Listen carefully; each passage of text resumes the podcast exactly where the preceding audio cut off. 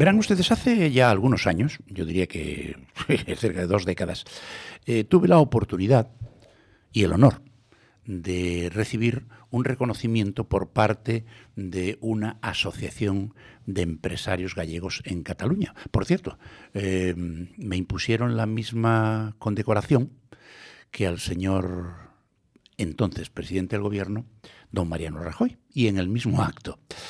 Naturalmente, mis merecimientos eran inferiores, muy inferiores a los del presidente del gobierno, pero Así quisieron hacerlo y así participé, no fue la única vez, en un evento que se celebra periódicamente en Cataluña, donde, bueno, una inmensa mayoría de gente, una gran cantidad de gente gallega, se reúne para celebrar eh, lo que significa el colectivo gallego en, Cataluña. y hace nada, el fin de semana pasado, se celebró, yo creo que después de, suspenderse durante un par de años por culpa del COVID, pero hubo una, asistencia masiva, más de 2.500 personas en el Liceo de Barcelona, y allí fueron algunas autoridades gallegas, el presidente de la Junta, el consejero de Medio Rural, em, el secretario general de Migración, en fin, representación potente del gobierno de la Junta de Galicia para, bajo el lema Una xeración dos mundos, celebrar lo que significa el empresariado gallego en Cataluña.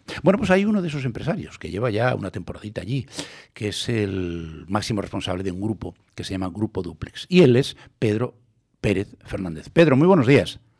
Muy buenos días. Oye, os lo pasasteis de miedo, ¿eh? Bueno, eh, la verdad es que no es que lo pasara de miedo. Era imposible poder adivinar lo que iba a suceder.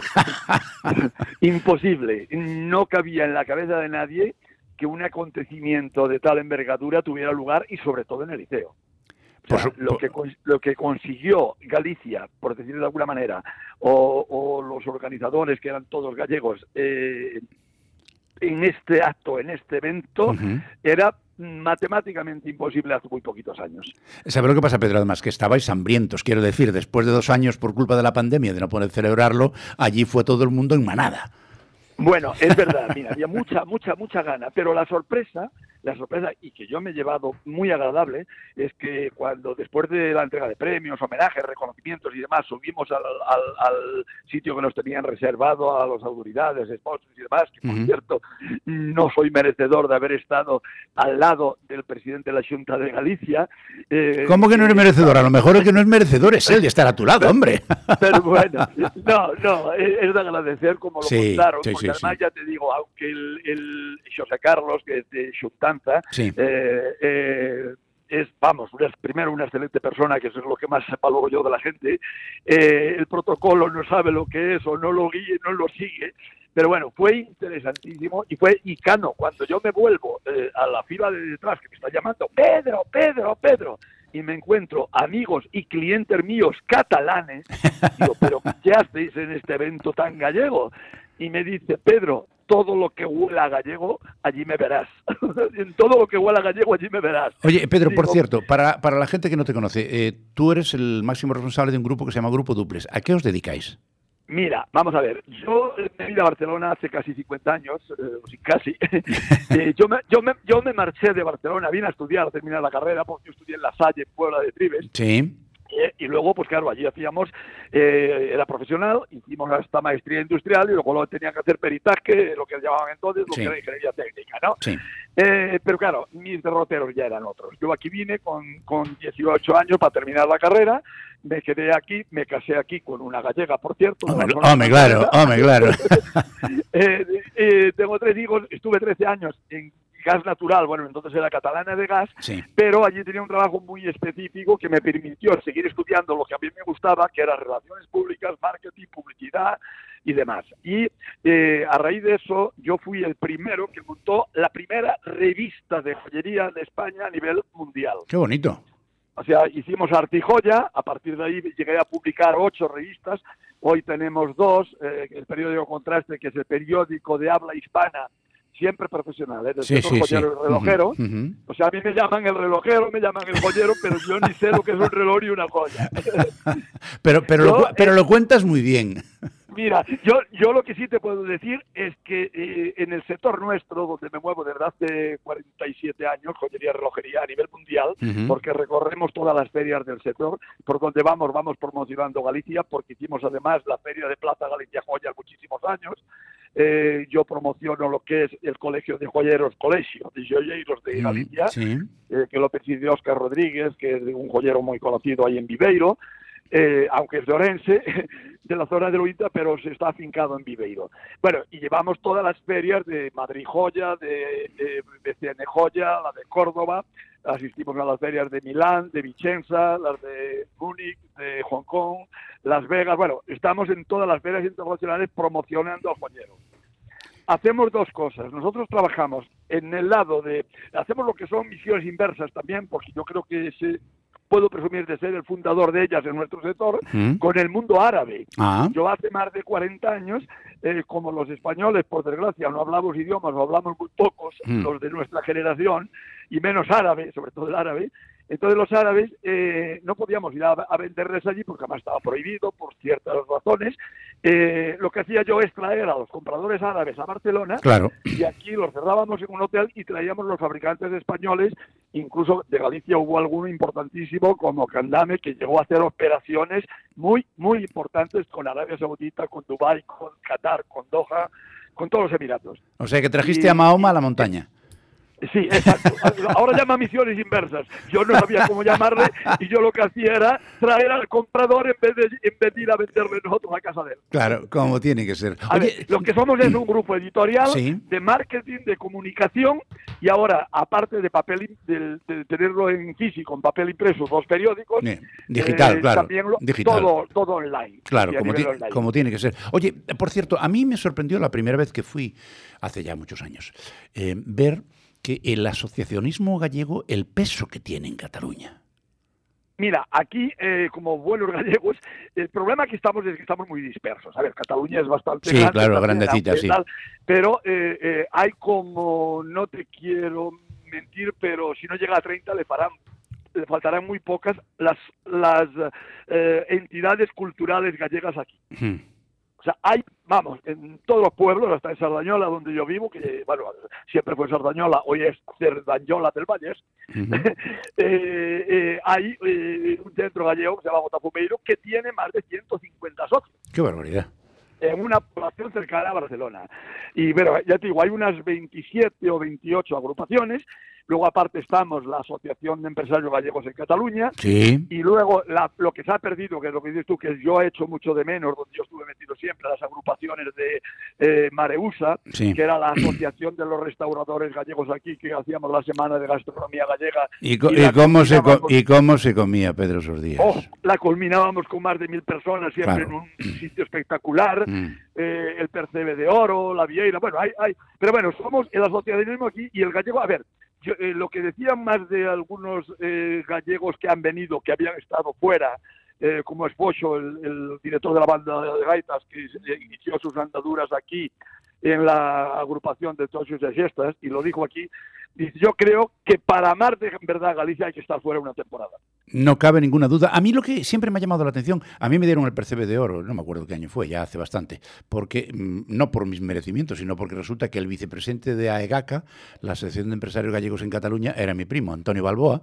Y, Hombre, muy mismo. Bueno, pues Antonio es mi primo hermano. Y, resulta que dijo, a mi primo que está haciendo un programa de televisión en la televisión de Galicia, de medicina, hay que darle un premio. Allá que me tuve que ir a que me pusieran el Percebe de Oro. Y me asombró. Me parece que había sido, ¿cómo se llama el hotel? ¿Es, eh, ¿Juan Carlos I o...? No, no, en Princesa Sofía o Juan Carlos I. Lo hacíamos a un uno en otro. El, que está al final de la diagonal a la izquierda. Juan Carlos I. El Juan, Carlos, I. Bueno, a mí... yo me... Al principio antes del Juan Carlos I se hacía el Princesa Sofía, pero allí ya se nos quedó pequeño. claro, claro, claro.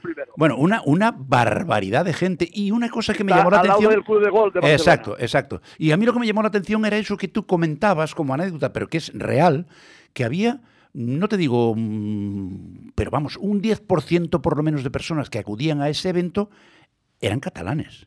No, no, muchísimos. Mira, yo te cuento, cuando hacíamos lo de Mareusa, por ejemplo, que Mareusa son marisqueros reunidos, que agrupaba a 8 o 10 restaurantes gallegos muy importantes, mm. aunque era alguno, eh, yo, ¿sabes qué hacíamos muchos como empresarios, entre ellos yo? Pues lo utilizaba para agasallar, o sea, darle un agasallo a los clientes más reconocidos, ¿no? Y claro, yo al principio se iba con miedo, decir, claro, pues algunos venían de fuera, hasta de Italia, de Francia, de, Alemania, y sobre todo catalanes, clientes y amigos, que yo los invitaba a cenar, que no era barato, porque la cena, yo recuerdo que en la última vez ya pagamos 140 euros por cada ticket. Ah, pero bueno. Lo que pasa es que también os metíais de todo, ¿eh? No, no, pero merecía la pena. Ah, merecía la pena porque, porque, a ver, ya no es el, el, el, valor económico, el acto, la emoción. Allí venían todos los políticos a por haber. Allí estuvo, en estas cenas estuvo Praga, estuvo Puyol, estuvieron todos. Los políticos de un bando y de otro, y de todos los colores. Pero quiero decir, porque se trataba de no hacer política. Lo hacíamos siempre eh, como social, cultural, como, a ver, un acto muy, muy, además, eh, íntimo, o sea, muy eh, humano, ¿no? Por decirlo de alguna manera. Sí, sí.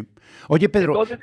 todos agradecidísimos de que les claro, invitara. Claro, normal, claro. Oye, Pedro, a ver, mm, los mejores embajadores que ha tenido siempre Galicia por el mundo adelante, y por supuesto en el caso de Cataluña no es una excepción, son, bueno, los propios gallegos que, como yo digo, si los gallegos nos lleváramos del telón del grelo para adentro, también como nos llevamos del telón del grelo, del grelo para afuera, vamos, nos comíamos el mundo. Mira, yo tengo una anécdota de que yo tuve una reunión personal con un amigo de don Manuel Fraga, que en paz descanse, que yo tuve la, dicha de poder conocerlo, compartir con él hasta comidas privadas. Eh, pero bueno, en una ocasión de... Ay, luego te cuento lo, que me da la memoria esto. Tuve una, una reunión con él eh, para presentarle un reloj que hacíamos del año del Camino de Santiago. Sí. Y, recuerdo que en la reunión... Eh, que me lo llevó un íntimo amigo suyo allí de Santiago, estuvimos en, en la oficina de él, bueno, total, que hablando del tema, eh, y me decía, Pedro, eh, eh, aunque no sepas tú bien de mí, yo sí sé de ti. Digo, ¿cómo? Digo, ¿cómo? Digo, sé que en Cataluña eres el mejor embajador que tenemos los gallegos. Digo, ¿por qué? Dice, porque estar metido en todos los eventos, sean joyeros, gastronómicos, de turismo, de no sé qué, siempre te encuentro. Pedro, eres un festeiro, eres un festeiro. no, no, no, no, y además, bueno, mira, aprovechando esto ahora en este evento de este fin de semana, el sábado, en el TEO, ya te digo, porque conseguir lo que se hizo aquí, tú sabes lo que es ver la Real eh, Banda de Coros y Gaitas de Orense, subiendo, subiendo desde el centro gallego por el centro de las Ramblas para llegar al liceo. Qué maravilla que le hicieron un pasillo, toda la gente se apartaba, aquello reventar un sábado por la tarde, vísperas de Navidad, mm. que estamos ya casi en las puertas. Bueno, aquello no es que impresionaba, te ponía los pelos de punta. Claro. Y ver, ver a los turistas japoneses haciendo fotos y, y arrodillándose allí, incluso algunos haciendo los gestos de agradecimiento como van a hacer ellos, inclinándose. Aquello vamos, hacía llorar hasta los pájaros, vamos. Oye, por cierto, y además yo, he aprovechado, te cuento porque he aprovechado para eh, entregarle al presidente de la Junta mm. que hemos hecho el reloj del camino conmemorativo del eh, 21-22, que fue el único año claro, que hubo dos, sí, sí, efectivamente. El, el reloj, o sea, un, bueno, el único año santo que se celebró dos años seguidos. Cierto. Entonces, entonces con ese motivo, un amigo mío, eh, entre cuatro hicimos, eh, hicimos el proyecto, se llevó a cabo y se han hecho 200 copias de un reloj emblemático que la esfera refleja todos los caminos de Santiago. Qué bonito. O sea, está dedicado al camino francés, pero refleja todos los caminos. Es un reloj espectacular que el, presidente de la Junta, cuando lo recibió, ni sabía que existía y alucinó. digo, digo, mira, este reloj tenía que haber estado preparado en el 21 pero como no se llegó a tiempo porque fue muy complicado hacer mm. toda la maquinaria, todo, bueno, todo, al final se hicieron 200 copias para cerrar el año. Y ahora lo tenemos ya en marcha. Y tú vas a tener la copia número uno, se le entregó allí, le regalamos uno a él en el coste privado que tuvimos después, y, ahora pues está, se va a colgar en la web y demás, porque además ha hecho un reloj y quisimos que fuera un reloj económico, dentro económico, quiero decir que no fuera un reloj eh, súper caro ni complicado.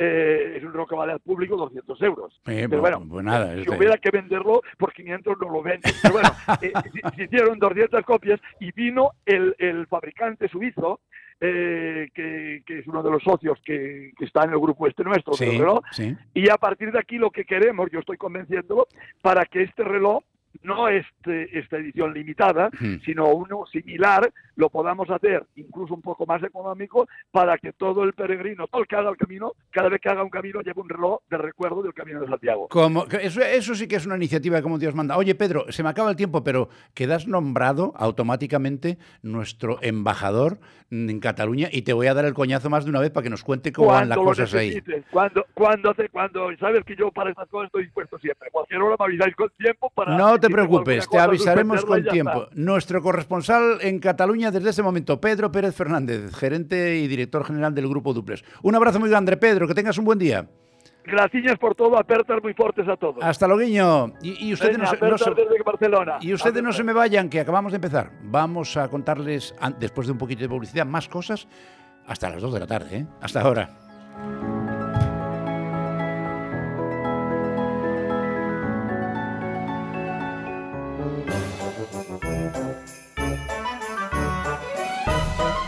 Desde Es Radio, feliz Navidad.